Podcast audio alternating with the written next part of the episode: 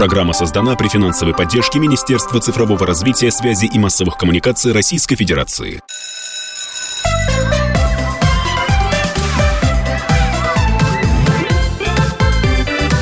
Родительский вопрос. Здравствуйте, друзья. Это «Родительский вопрос». У микрофона Мария Баченина и Александр Милкус. А в гостях у нас сегодня заведующая кафедрой философии образования философского факультета Московского государственного университета имени Ломоносова Елена Владимировна Брызгалина. Здравствуйте, Маина. Здравствуйте, Александр. Добрый день, уважаемые радиослушатели. Можно я продолжу? Так как э, Елена Владимировна представляет философский факультет, то, в общем, вопросы будут сложные, вопросы будут на засыпку. И, как я понимаю, вопрос философии ставит такие вопросы, на которые, в принципе, отвечать не нужно. А если мы на них отвечаем, то смысла все равно в них нет. Поэтому у меня вопрос Вопрос первый и, главный, который уже давно меня мучает, ну не только меня, да. А, вот мы с вами виделись э, на Российской креативной неделе, где много говорили об одаренных детях, о поддержке талантов и так далее. И э, главный посыл о том, что нужно работать индивидуально с каждым ребенком. А вот как эти все идеи, задачи страны, задачи развития страны, а, которые вот на этих талантах э, и взращиваются, а, сочетаются с тем, что у нас до сих пор в школе 400-летняя классно-урочная система, где, в общем, задача не вытащить там великих или выдающихся, а научить середнячков. Вот по, по большому счету, вот с точки зрения философии образования, может, уже нам с классно-урочной системой Яна Амос-Каменского заканчивать пора? Давайте действительно попробуем разобраться. Философия ставит вопросы и каждый раз дает на них ответы в зависимости от того этапа, который переживает цивилизация, определенная культура. Вот сегодня действительно часто обсуждается вопрос классно-урочной системы с точки зрения недостатков и преимуществ. Как вы правильно сказали, обосновал и применил классную урочную систему Ян Анус Каменский. Он жил в Чехии в конце 16-го, начале 17 века. За 18 век в Европе классная урочная система э, стала распространяться. В 19-м стала базой для организации школьного обучения. Эта система основана на такой форме обучения, когда учитель объясняет материал всему классу, ученики выполняют самостоятельное задание, и это своего рода, помните поговорку про слона, да, разделение слона на фрагменты. В классно-урочной системе, условно говоря, слона разбирают на части, и вот этими частями, кусочками поедают-осваивают. И, конечно, если вам дают фрагментарное знание, разрезанное на кусочки уроки, и вы методично его поглощаете, пока не исчерпаете это знание, это работает. Но работает в определенных условиях. Когда вам нужно четко организовать структуру обучения, когда вы хотите жестко управлять деятельностью учителя и ученика, когда вам важны коллективные взаимодействия, и когда учитель постоянно, эмоционально в том числе, влияет на личность ребенка. При условии, что время действительно экономится. Почему сегодня эти преимущества не срабатывают в полном объеме? Потому что классно-урочная система ориентируется на среднего ученика. Под влиянием научных знаний, генетических, психологических, мы понимаем, что каждый из детей индивидуален. Соответственно, трудность учета индивидуальных особенностей – это ключевой недостаток классно-урочной системы, потому что все должны работать в одинаковом темпе, над одинаковым содержанием, с одинаковым ритмом, плюс ограничение на коммуникацию детей между собой. И, я и бы... главное, чтобы не нервировали учителя. Не позволяющие ученикам действительно проявить свои особенности в действии, в коммуникации. И я бы еще обратила внимание на такую содержательную трудность, о которой не часто говорят. Когда в расписании часто меняются учебные предметы, это не позволяет не установить междисциплинарные связи, то есть увидеть вот этого условного слона, смысл жизни, понимание мира целостно. Плюс это даже бьет по мотивации, потому что если ты начал что-то делать, в рамках урока не успел, у тебя уже нет возможности довести начатое дело до конца. Этот вопрос остается на твое усмотрение, на возможности твоей семьи и так далее. Особенно Поэтому... мне нравится, когда мы после урока физкультуры подпишем контрольную по математике. Это вот выдающееся а, достижение нет, нашего. Алекс... А, Саш, после урока физкультуры зимой на лыжах в парке. Да. Вот это из Да. моего детства. Да, вы поняли, правда? Все присутствующие осознали. Поэтому, Елена Владимировна. конечно, вот это осознание недостатков а, происходит на фоне понимания ключевых трендов развития современного образования. Мы в философии говорим об образовании в единстве четырех основных компонентов. Образование как процесс, образование как результат, образование как система и как ценность. И вот сегодня во всех этих четырех компонентах происходит изменение. Для меня, как для философа, конечно, главный компонент ценностный. Потому что сегодня очень важно не столько достичь фрагментарной детализации знаний, сколько в рамках, в том числе системы школьного образования, сформировать ценностные ориентации, сформировать через предметное содержание то, на что человек может опереться в течение всей жизни. Понимаете, мир совсем другой, мир хрупкий, э, мир э, страшащий нас. И если мы не можем опереться на что-то вовне, ведь вокруг даже то, что кажется твердым, на самом деле очень хрупкое. Социальные отношения, роли, профессии, стандарты деятельности. Мы на что можем опереться? На то, что внутри нас. То есть на нашу систему ценностей. Плюс, конечно, изменилась сама наука. Сегодня ключевой тренд – это междисциплинарность. Поэтому показывать, как, например, знание о мозге сработает, когда вы занимаетесь творчеством. Как, например, знание о вашем организме может быть использовано для эффективного выполнения социальных ролей. Изменился и рынок труда. Сегодня мы не получаем одно образование на всю жизнь. Мы осваиваем много профессиональных ролей. Вот, Марина, например, у вас какая э, профессия? Вы скажете журналист, а я скажу, вы смотрите кто? Копирайтер, спикер, организатор, интервьюер. И это все разные роли. И в течение жизни человеку нужно освоить как можно больше ролей, чтобы быть устойчивым. Поэтому э, жесткий отказ от классно-урочной системы э, я думаю, что э, не оправдан, но применение его в долж... этой системы, применение в должной мере для определенных возрастных категорий с дополнениями, обеспечивающими индивидуализацию, мне кажется, это нормальная тенденция развития образования. Можно вопрос? Вот он какой возник. Мне всегда казалось, э, всегда, я помню это еще со старших классов, что именно междисциплинарные связи важны. Это было достаточно давно. Вы сейчас говорите о дне сегодняшнем, о том, что сегодня стало необходимостью. Я не понимаю, почему это стало только сегодня. Что а, такого, я понимаю, что мир меняется, это безусловно, но что такого, хорошо, эдакого в мире произошло, что вдруг стало больше ценностью индивидуальная, подход, обучение – и междисциплинарка. Но она всегда была. Куда же, почему ее не было-то вдруг? Вот это уж точно, на мой взгляд. Елена Владимировна. Про, медиш... Про междисциплинарность всегда говорили много. Но сегодня сочетание в одном человеке жестких знаний, связанных с определенной предметной областью, и так называемых мягких навыков, связанных с коммуникацией, с мировоззрением, стало настоятельной необходимостью. Потому что сегодня в какой бы сфере вы ни работали, вы должны очень жестко осознавать э, связь с теми последствиями, которые вызовет любое ваше действие. Например, если вы генетик, то у вас сегодня в руках оказались такие инструменты, которых раньше не было.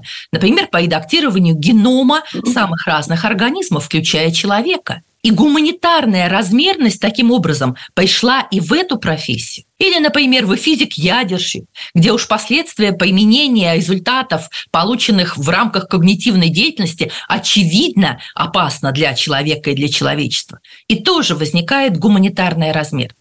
Я бы сказала, что в 21 веке вообще быть гуманитарием приходится каждому, независимо от того, какое образование ты получаешь. И поэтому подлинная междисциплинарность – это не просто умение налаживать мосты, это включение в свою повседневную жизнь знаний из разных наук с учетом гуманитарного контекста. Я приведу пример. Вот еще недавно все мы были в ситуации выбора, вакцинироваться нам или не вакцинироваться. Смотрите, что мы делаем.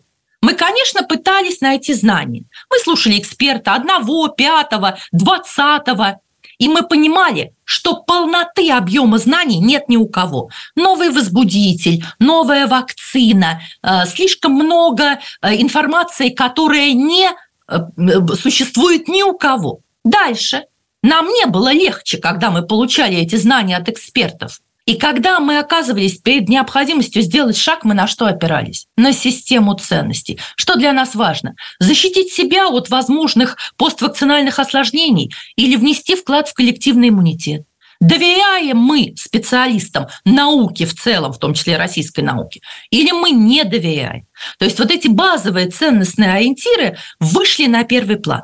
А самое главное, когда мы сделали шаг, вакцинировались или нет, оглядываясь назад, мы не можем точно этот шаг оценить как истинный или как ложный. В отличие от ситуации, когда вы, например, покупаете мобильный телефон, полностью изучили рынок, соотношение цены-качества, четко сформулировали алгоритм, мне нужна камера с качественными снимками или мне нужна батарея, которая долго держит заряд. Купили, взяли в руки, сразу сказали, о, я купил то, что нужно, угу. я поступил истинно. Вот в большинстве современных ситуаций, подобно вакцинации – мы не можем сказать точно, истинно или ложно мы поступили. И в этом смысле, опираясь на ценности, мы обретаем вот ту самую уверенность в достоинстве своего поступка. Это очень важно. Мы прервемся буквально на несколько секунд и вернемся к этому разговору. Сегодня у нас в гостях философ Елена Бразгалина. Родительский вопрос. Мы возвращаемся к разговору об одаренных детях, о способных детях, о талантливых детях, то есть о всех наших детях. А, мы – это Мария Бачейна, Александр Милкус и заведующая кафедрой философии и образования МГУ Елена Брызгалина. Ну хорошо, давайте Понятно. вернемся к товарищу Каменскому и его теории. Насколько я помню, то, что я читал, Каменский еще когда разрабатывал свою теорию, предлагал ее, он тоже говорил об индивидуальном подходе к каждому ребенку изменили, можно сказать, извратили или приспособили под себя это в основном, конечно, Европа, немцы, эту систему в 18-19 веке, когда началась промышленная революция, и нужно было достаточно большое количество рабочих сделать из крестьян, то есть вот вырастить того самого среднего человека, который бы понимал, как нажимать на рычаги и э, не делал ничего другого. Вот вопрос, э, как, вот вы говорите, и сохранить вроде бы классную урочную систему, и вроде ее изменить. А как ее можно изменить? Да, как в этом фильме «Джентльмены удачи». Кто его посадит? Он же памятник. А. Если мы сейчас будем говорить о том, что нам надо разрушить или хотя бы модернизировать классную урочную систему, я могу представить, сколько э, мы сейчас получим э, очень неприятных оплеух. Как же так? Это святое, мы же к этому привыкли уже. Парты, Мне классы, кажется, вообще стали, обучение дети, остановится. Руки подняли, дневник на стол. Э, для того, чтобы изменить, мы должны обратиться к целям кого мы хотим вырастить. И вот здесь, э, как философ, я не могу обойти вниманием понятие. Дело в том, что у каждого есть способности. Это то, что может обеспечить успешность ребенка в какой-либо сфере деятельности. Вот способностями обладают все, и их нужно развивать. И никакого предела развития способностям нет. Поэтому классно-урочная система весьма хороша для того, чтобы выявить способности, посмотреть на то, в какой сфере ребенок успешен. А вот для тех, кто одарен, то есть для тех, кто обладает более укорененной в природе, более выраженной успешностью, когда какая-то способность обладает высоким уровнем развития, а таких примерно 15% детей, мы должны создавать обогащенную среду. Одаренность вот по мнению некоторых, равна таланту, а некоторые говорят, что талант – это высшее проявление одаренности. И по-настоящему талантливых мало. И я читала цифры, порядка 2% детей именно талантливых. И вот исходя из этого, залог успешной модернизации классно-урочной системы – это создание разнообразной среды для того, чтобы генетически заложенная одаренность развивалась, для того, чтобы по-настоящему талантливые дети могли проявить свои качества и проявить в течение жизни, и, соответственно, чтобы каждый имел разнообразие видов занятий, вот тех же самых уроков. Да, может быть, не очень хорошо, что лыжи перед физкультурой, но ты себя попробовал и э, в, в музыкальных способностях, и в академических и в сенсомоторных, например, там, в том же э, лыжном спорте. и ты понял, какая у тебя способность и что ты можешь развивать. Понял, конечно, с помощью родителей и взрослых. Поэтому ну, не да, кардинальный да. слом, а развитие. Давайте а дальше. А что нам делать, если, ну вот вы говорите, 15% одаренных, талантливых еще меньше, да? А если мы говорим про мотивированных детей, ну, может быть, процентов 20-25. Но каждый образованный родитель, каждая образованная семья хочет, чтобы его ребенок был одаренным, что он чем-то отличался, можно было его гордиться, можно было им гордиться и так далее. Что делать родителю? Как определить? И можно ли развить способности даже если вот, ну, природа, может быть, в этом направлении не одарила человека, но она одарила в чем-то другом. Саша, серьезно, родители один процент будет, ну максимум полтора, который э, э, э, объективно, вот, объективно это смогут сделать. Да, никто в жизни вам не скажет, мой ребенок обычный, рядовой, но это тоже прекрасно. Никто в жизни. Вас Я об этом и говорю. Я говорю, вот как родителю понимать. То есть родитель тоже захлопотан, он не обладает педагогическими навыками. Да? Он отдал в школу ребенка и говорит, вот у меня самый лучший ребенок в мире, и он прав. Подождите и еще до школы. Школа вот этого ребенка вытащила. А, а школа прекрасно, сейчас, одну секунду, школа прекрасна в урочной системе, она работает со, сред... со середнячком все-таки. Подождите, до разговора о школе родители проживают вместе с ребенком дошкольный период. И одаренного ребенка видно уже с раннего детства. На что можно, например, обратить внимание родителей? Как правило, одаренные дети мало спят, рано начинают говорить, у них большой словарный запас. Эйнштейн а... начал говорить 4 года. Подождите, я сказала, как правило. У них ненасытное любопытство, у них отличная память. Если бы, например, понаблюдать за двух-трехлетним ребенком, то в этом возрасте обычно дети не возвращаются в течение нескольких дней к одним и тем же занятиям. Если у вашего ребенка есть вот эта концентрация на выполнение того, что их интересует, с возвратом без принуждения со стороны взрослых, то это, скорее всего, проявление одаренности. А, определить способности можно к 3-4 годам. Вот вы сказали, что ваш ребенок заговорил в 3-4 года. Дело в том, что для каждого из вида одаренности есть чувствительный период ее развития. Ну вот чаще всего какую одаренность выделяют? Академическую, способность к приобретению, усвоению новых знаний. Это возраст как раз начала школы. Творческая способность, например, музыкальная, проявляется гораздо раньше. Это возраст 3-4 года. Поэтому, если говорить о развитии способностей, нужно создавать ребенку ту среду, в которой способность будет развиваться. Например, хотите, чтобы у ребенка были развитые музыкальные способности, даже если он не талантлив, но он будет слушать музыку, понимать ее, возможно, даже играть, ну пусть как любитель, но на каком-то музыкальном инструменте.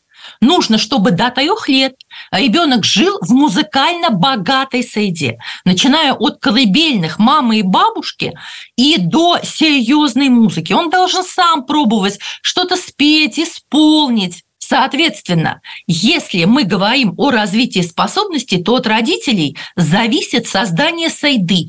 И здесь вы, Марина, абсолютно правы, потому что вопрос переходит из сферы науки педагогической, э, физиологической, э, нейрофизиологии, в область экономики и политики. Как создать родителю такие разнообразные условия среды, чтобы ребенок разные свои способности потестировал?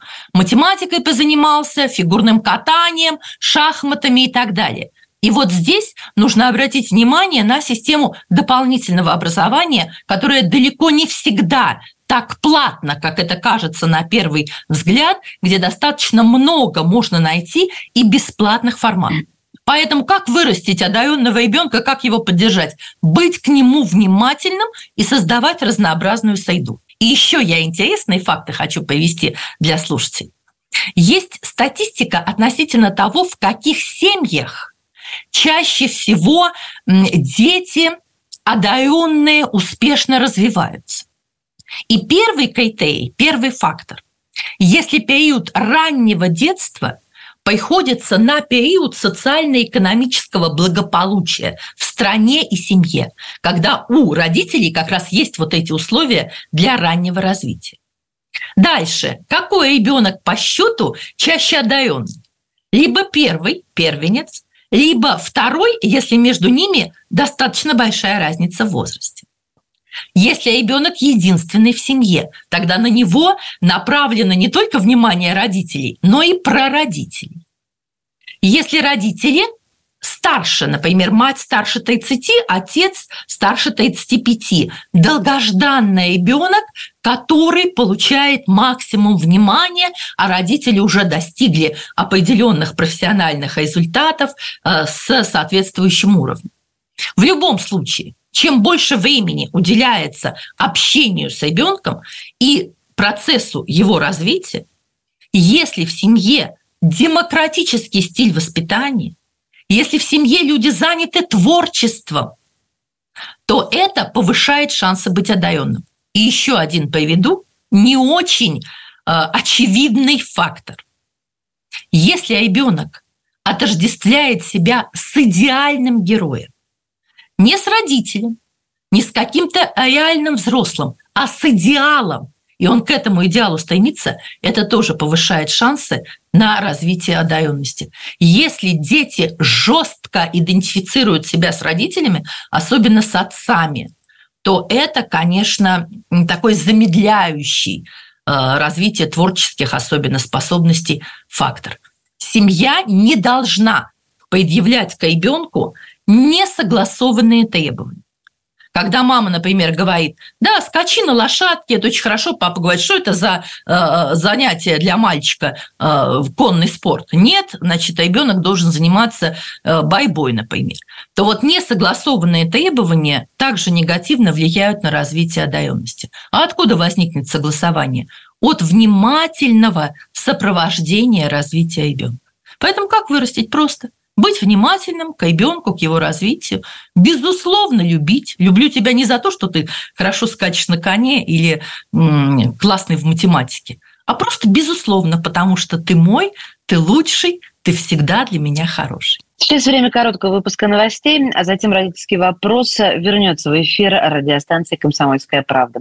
В гостях сегодня заведующая кафедрой философии образования философского факультета МГУ имени Ломоносова и Елена Бразгалина.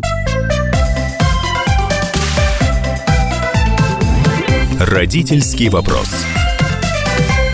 Мы снова в студии. Александр Милкус, Мария Баченина и Елена Брызгалина, заведующая кафедрой философии и образования МГУ. Говорим мы о способных, одаренных, любимых наших детях. Елена Владимировна, ну смотрите, вот вы говорили, надо все попробовать, да? Но я сейчас вспоминаю то время, когда я детишек своих водил на всякие занятия. Вот тогда э, было устоявшееся мнение, он должен, э, если его отвели, он должен там достичь определенных результатов. Было даже мне э, друзьями моими педагогическими сказано, пусть походит 8 занятий. 8 занятий там на борьбу, 8 занятий там развитие художественного творчества. За 8 занятий он привыкнет, и дальше пойдет. А вот вы сейчас говорите, и то надкусить, и то надкусить, и то надкусить, и так далее. Ну, во-первых, это гораздо более хлопотно, потому что отвел его в 1 сентября в секцию. Вот. Э, в мае получилось что-нибудь. Если он сильно не плачет, э, значит, более-менее там приспособился. А, и мы таким образом, у нас же есть точка зрения, закаляем характер. Вот куда бы ни пришел, надо достичь результата. Вот, пришел, победил. А вы говорите, как, во-первых, как это, как попробовать, во-вторых, э, как вот распознать, что просто, э, может быть, ребенку лень в новую среду погружаться. Это тоже бывает в средней школе. Он хочет э, гулять, хочет ездить на самокате, а мы его отвели в секцию робототехника. Хотя, может быть, он со временем станет талантливым робототехником. Я часто слышу этот аргумент, и у многих взрослых господствует парадигма – впитанное еще известным стихотворением Магнии Барто про девочку, которая хотела заниматься всем, а ей говорили, драм-кружок, кружок по фото, это слишком много что-то, выбирай себе, дружок, один какой-нибудь кружок. Ну, я выбрала по фото, а мне еще и петь охота, и за кружок по рисованию тоже все голосовали. И вроде как в детстве мы все эту девочку осуждали и говорили, действительно, ну как же так, ты не воспитываешь волю, ты не вырабатываешь привычку. Я не осуждал, я и завидовал. Сегодня парадигма педагогики меняется, и, видимо, вы своей завистью как раз а, опередили а, то, что сегодня является общепринятым местом. Дело в том, что а, когда мы создаем разнообразную среду, да, это более хлопотно, трудозатратно, финансово емко для родителей, мы ищем ту сферу, которая избирательно чувствительна для данного ребенка. Дело в том, что способности, они ведь связаны с тем, что строго определенные стороны предметной действительности ребенку более важны звуки, символы, цвета, технические устройства, растения, люди. И в соответствии с ними выстраивается активность, собственная активность, физическая, познавательная, творческая. И вот то, что ребенку а, именно а, значимо, избирательно чувствительно, и по поводу чего он проявляет активность, доставляет удовольствие.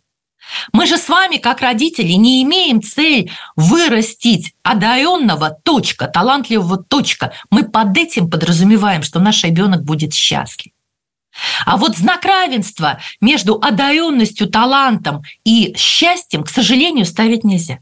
Счастье – это переживание удовольствия. Поэтому если мы дали ребенку возможность переживать удовольствие от чего-то, у него и мотивация есть.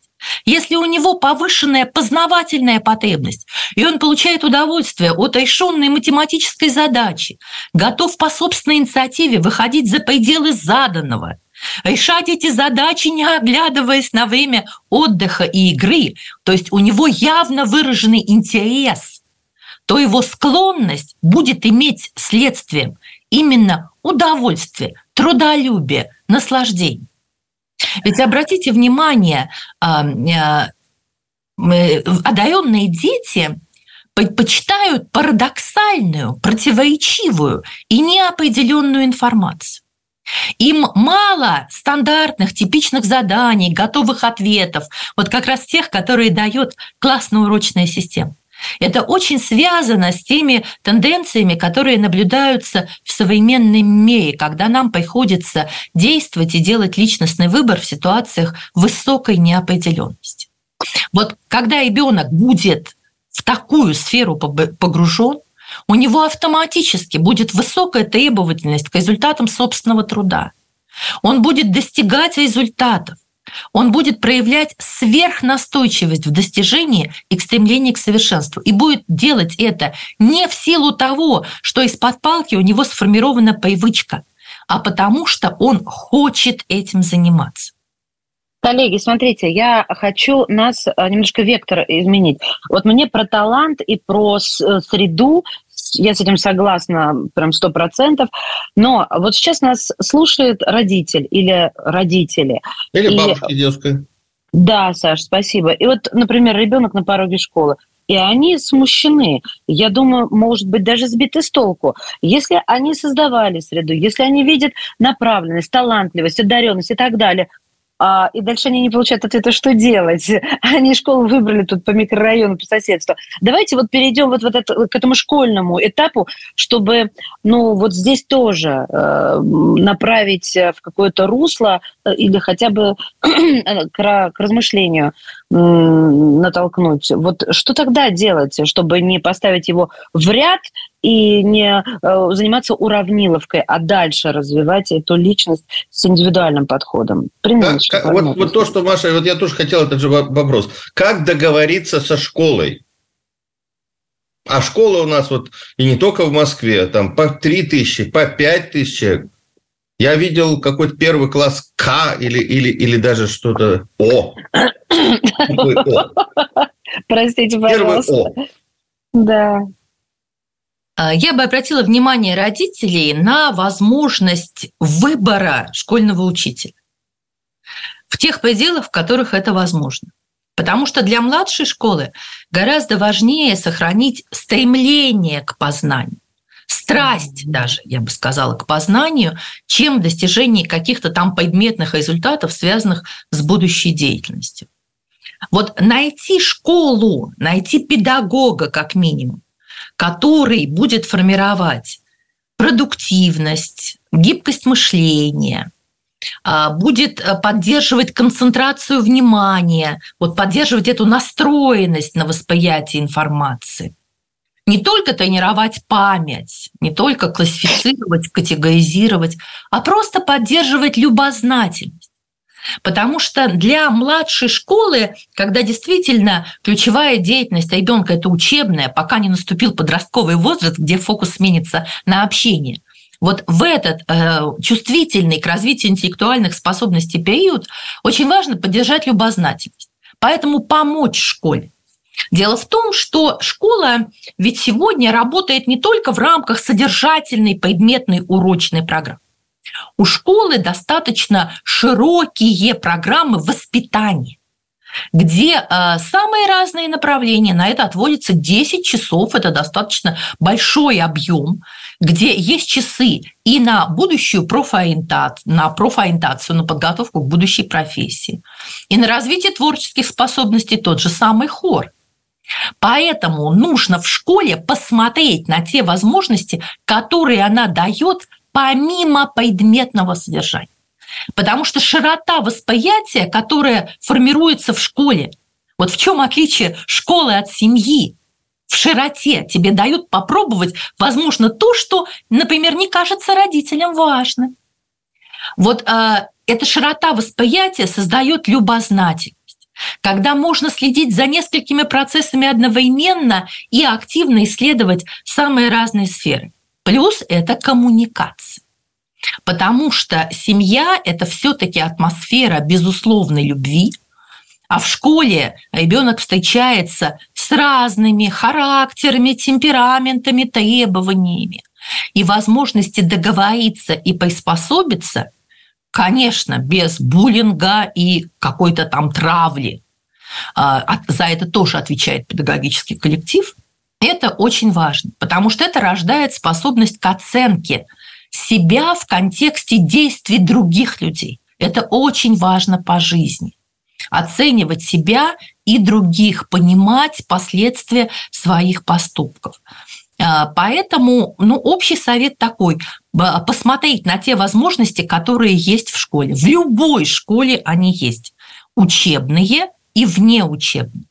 И дальше постараться дополнить либо через ликвидацию каких-то дефицитов, например, в школе нет школьного театра, а ребенок э, очевидно одарен в этой области. Или постараться поддержать то, что у ребенка получается хорошо дополнительная театральная студия или дополнительный э, там, кружок в формате хора и так далее. А вот дальше уже в подростковом возрасте там немножко другие задачи и другие формы работы. Еще одна пауза, друзья, и мы вновь в эфире. Сегодня в гостях зав. кафедры философии образования философского факультета МГУ имени Ломоносова Елена Владимировна Брызгалина. Родительский вопрос. Начинается последняя часть нашей программы. Я Александр Милкус, Мария Бачинин, наш сегодняшний собеседник, заведующая кафедрой философии и образования МГУ Елена Брызгалина. А скажите просто, как вы относитесь к такой тенденции? Она явно была, можно было ее проследить перед ковидом, это 18-19 год, когда массово открывали семейные школы, даже без лицензии, просто они их оформляли как уход и присмотр, а на самом деле э, забирали детей, и в крупных городах уже 5-7% ребят уходили вот на такое обучение. А тенденция последнего времени, несмотря на сложности экономические политические историю, это открытие частных школ. У меня несколько знакомых вот сейчас участвуют в открытии частных школ. Их достаточно много. И мы не, не скажем, что это тоже, опять же, крупные города, промышленные центры, где есть деньги. Они открываются. И онлайн-школы, онлайн-школы просто сейчас какое-то поветрие. Э, несколько человек у меня тоже значит, э, ищут учителей, методистов для этого э, дела. Может быть, вот это прибежище одаренных детей или детей, которые... Давайте вот, может быть, детей, которые родители считают, что они одаренные. Действительно, это общемировая тенденция такая изолирующая ребенка от среды, в которой ему некомфортно. Ведь обратите внимание, кто это создает. Это делают родители, которые пережили, например, в нашей стране очень тяжелые 90-е, множество кризисов, и они всячески хотят ребенка оградить. Посмотрите, как мама идет в школу и говорит, Петя, еще раз подойдешь к моему Васе, я сама с тобой буду разбираться. Вот это прояв... Папы тоже так говорят. Вот это проявление, э, связанное с, в общем, благим пожеланием, э, не дать возможности ребенку сломаться, испытать стресс под влиянием кризиса, оно оборачивается в том числе поиском вот такого изолирующего формата. Почему? Если ребенок э, вы предложили не использовать представление собственно одаренный, но, скажем, ребенок, отличающийся от сверстника то часто его не понимают окружающие. И нормальный для него процесс развития рассматривается как аномальная неприспособленность, например, к школе. А дальше к обществу в целом. И у ребенка возникают трудности в нахождении близких по духу друзей. Поэтому частная школа – это попытка создать сойду близкою для тех, кто осознает свою непохожесть у которых в обычной среде возникает социальная изоляция. Не потому, что у них какие-то нарушения, например, эмоциональные, а потому что это результат условий. Там нет группы, с которой он мог бы общаться по интересам. Плюс неприязнь к стандартной школе. Почему это возникает? Потому что учебная программа для детей, скажем, с которыми в семье много занимались, может быть скучной и неинтересной. Неэффективно, я еще добавлю. Да, и у них нарушения в поведении, потому что то, что им дает школа, не соответствует способности. Плюс вот если вы обратили внимание, когда я говорила о факторах, э, какие характеристики семьи способствуют рождению одаренного ребенка, а, это творческая, демократичная атмосфера в семье. Вот очень многие дети не терпят давления, не терпят ограничения свободы. Поэтому если стандартные требования идут в разрез с их интересами, то такие дети реально страдают. Поэтому вот такие небольшие частные школы – это способ уйти от э, давления нормированностью, от ограничений свободы. Плюс потребность во внимании со стороны взрослых. Если дети были окружены вот этим вниманием э, в семье, они хотят э, монополизировать внимание учителя – в массовой школе с большими классами это очень трудно. Поэтому частные школы – это всегда локальные детские коллективы по интересам и возможность большего внимания к конкретному ребенку со стороны педагога. Плюс дети сегодня, к сожалению, страдают от разного рода страхов. Они повышенно чувствительны, они склонны к депрессиям, в том числе и после ковида. Поэтому, естественно, понятно желание родителей создать среду, где, по крайней мере, от некоторых страхов ребенок будет избавлен. Поэтому эта тенденция, конечно, а, такая противоречивая. С одной стороны, мы на какой-то период можем снять проблему, но дальше ребенку придется столкнуться с социальными условиями не столь тепличными. И вот как он себя поведет в этих условиях, это уже вызов для родителей.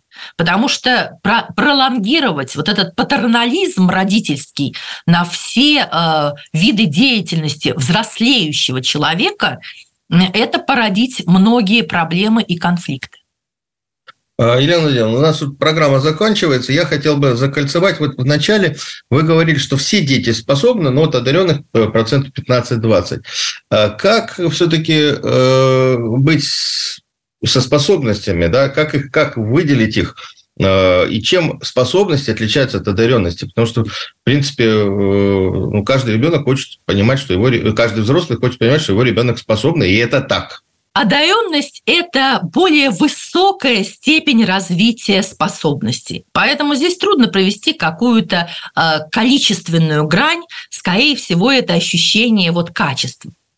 Поэтому, э, если мы исходим, я настаиваю на этом, э, из того, что каждый ребенок способен, мы должны развивать его способности не сразу в какой-то конкретной области, а как можно более широко, используя сайду школы и создавая в семье сайду для того, чтобы э, для каждой способности создать возможность реализации. И внимательно взглядываясь в результаты ребенка, дальше определить, какие предметные области и виды деятельности для него, для него близки. Мы, конечно, должны обратить внимание на увлеченность содержанием того, что ребенок э, делает, насколько он требовательный к результатам собственной деятельности, насколько у него широкие интересы, потому что разнообразные и при этом устойчивые интересы ребенка не только свидетельство, что он одарен и у него есть способности, это желательный результат того самого родительского и школьного воспитания. Потому что у высокоодаренных детей большие возможности. Если много интересов, значит разнообразный опыт. И поэтому стремление заниматься самыми разными, даже не похожими друг на друга виды деятельности. А, если у ребенка есть желание попробовать себя в самых разных сферах, это нужно поддерживать. А целеустремленность уже пойдет вслед за нахождением той сферы, которая доставляет удовольствие. Развивайте фантазию, живое воображение. Обязательно включайте элементы игры в любую деятельность, творчество. И главное, обращайте внимание на ценности. Потому что для всех талантливых людей характерны устойчивые ценностные ориентации. Отношение к себе, к обществу, к природе, к своей стране. Если это будет, то значит будет база и для личностного, и для профессионального роста. И слава Спасибо богу, большое. у нас она пока еще и сохраняется, потому что мы прекрасно видим, как она разрушается успешно а, в каких-то на других частях планеты. Да, спасибо, Саша, извините, пожалуйста, что вас перебила, потому что я считаю, я, что я это хотел бы, знаете, все-таки в конце да. подчеркнуть, мы считаем, что одаренность, способность, успешность, как правило, опять же, возвращаемся к шаблонам, это там выдающийся ученый, биолог, э, химик, математик, музыкант, который э, со скрипкой концертирует, э, художник, спортсмен, может быть, да, выдающийся. А я вот знаком с выдающимся фрезеровщиком, девочка, которая победила на чемпионате рабочих профессий, фантастические вещи делает, действительно одаренный фрезеровщик, понимаете? Ее сразу пригласили на работу, по-моему, если я не ошибаюсь, тысяч на 150. То есть вот девочка, и вот такие, то есть, и это тоже выдающиеся способности, она прекрасно себя реализовала, она ездит на чемпионат. И она счастлива, да, Саш? Она счастлива, я насколько понимаю, по вашему ну, рассказу. Выглядит она очень хорошо. Вот это как самое главное. Успешный молодой да. человек. Да, это самое главное, потому что мы полны стереотипами, э, штампами, а, которые принесены из нашей той, той жизни. И если фрезеровщик, то это значит вечером в парке в пятницу, а это не да, так. Да, это должен быть это мужчина средних лет с кепки и с окурком висящим на, значит, на губе. А на самом деле вот это современная профессия, современные станки, современное оборудование, надо много чего хорошего, важного. Но тут нужно еще научиться не перегибать и не обмануть себя. Вряд ли может быть талантливый а, вот э, человек, который фотографирует номера машины на стоянке, да, и передает... Э, не знаю, может быть, он Вы же не знаете, чем он время на этом же планшете делает фантастические фотографии. Хорошо, значит, не зря задала вопрос, видите? Значит, не да, зря это прозвучало. Да, мы должны обязательно подразумевать разные виды способностей. Академическая, способность усваивать знания, приобретать их интеллектуальная, способность к мыслительной деятельности, к решению сложных задач. Это нужно в любой области. Творческая, изобретать что-то новое, музыка, ИЗО, э, артистическое, техническое творчество. Нам нужны талантливые инженеры. Сенсомоторное, спорт, танцевальное искусство, изготовление чего-то своими руками. И, конечно, еще сегодня востребована социальная или лидерская э, успешность, способность взаимодействия с людьми, успехи в общении. Сегодня время команд во всех областях. Елена Владимировна, спасибо вам большое. Друзья, у нас сегодня в гостях в родительском вопросе была заведующая кафедрой философии образования философского факультета Московского государственного университета имени Ломоносова Елена Владимировна Бразгалина. Спасибо. Родительский вопрос. Программа создана при финансовой поддержке Министерства цифрового развития, связи и массовых коммуникаций Российской Федерации.